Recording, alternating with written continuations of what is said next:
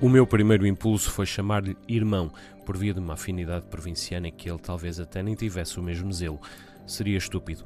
Sobraria para mim o papel de irmão menos capaz. A verdade é esta: se hoje me perguntassem qual o melhor podcaster português, eu responderia provavelmente Ricardo Lopes, e quanto ao melhor podcast, responderia de caras o dele, The Dissenter, pelo menos entre os que conheço, e sou um consumidor diário. Falo de podcasts mesmo, não de programas de rádio com uma segunda vida nas plataformas, mas mesmo que falasse nestes também, The Dissenter continuaria um achado. Todas as semanas, várias vezes por semana, Ricardo Lopes usa-o para nos trazer uma sumidade de algum ramo da ciência e voltar a pensar o lugar do homem no mundo, o lugar do mundo no homem e o que há de cognição em cada um deles. Enfim, tudo o que importa.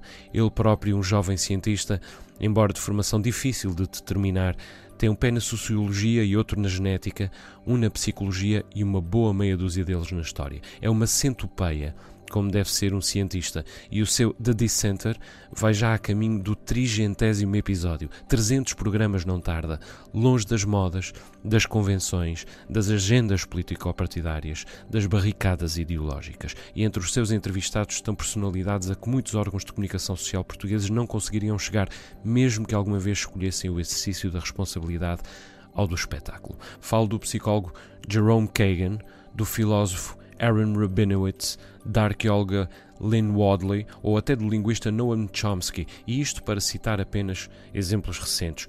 Tudo a partir de Viseu, pela mão de um rapaz da vila de Vozela, de que muitos de nós talvez não conhecessem mais do que o arroz de carqueja. Também por isso Ricardo Lopes faz corar de vergonha qualquer jornalista, inclusive o jornalista que eu fui.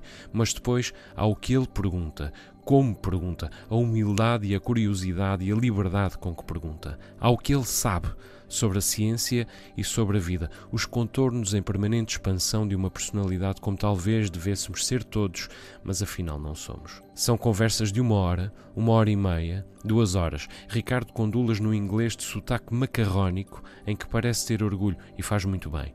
E com isso mostra-nos uma série de outras coisas ainda. A primeira é que não existem hoje fronteiras para a troca de conhecimento, ainda que elas nos sirvam tão frequentemente para a defesa da ignorância. A segunda é que há todo um mundo de pensamento e ação, mesmo que subterrâneo ainda, a acontecer fora das grandes cidades, inclusive em Portugal. E a terceira é que tudo isto ocorre à revelia das elites de Lisboa, tantas vezes resumidas e nomeadamente em podcast, à repetição das fórmulas mais batidas do humor, à vanglória da descoberta do próximo grande cantautor lo-fi ou à discussão da série de TV de momento. Chega a haver equipas, a da HBO, a do Netflix, a da Amazon Prime. Se Ricardo Lopes não merecia ser já uma figura pop, então não sei quem o mereça mas não me surpreende que a comunicação social portuguesa ainda não lhe tenha dado atenção. Não há um único intelectual público lusitano a fazer um trabalho remotamente parecido. Chega a ser questão de autopreservação. Sorte a nossa, a dos menos de 800 subscritores da página de Facebook do The Center, nossa e dos milhares que de Vilar Formoso para lá e daí mundo afora encontram naquele podcast um espaço de reflexão, de noção das proporções e de saber indispensável para resistir à pseudociência que aos ombros do hedonismo nos cerca por todos os flancos.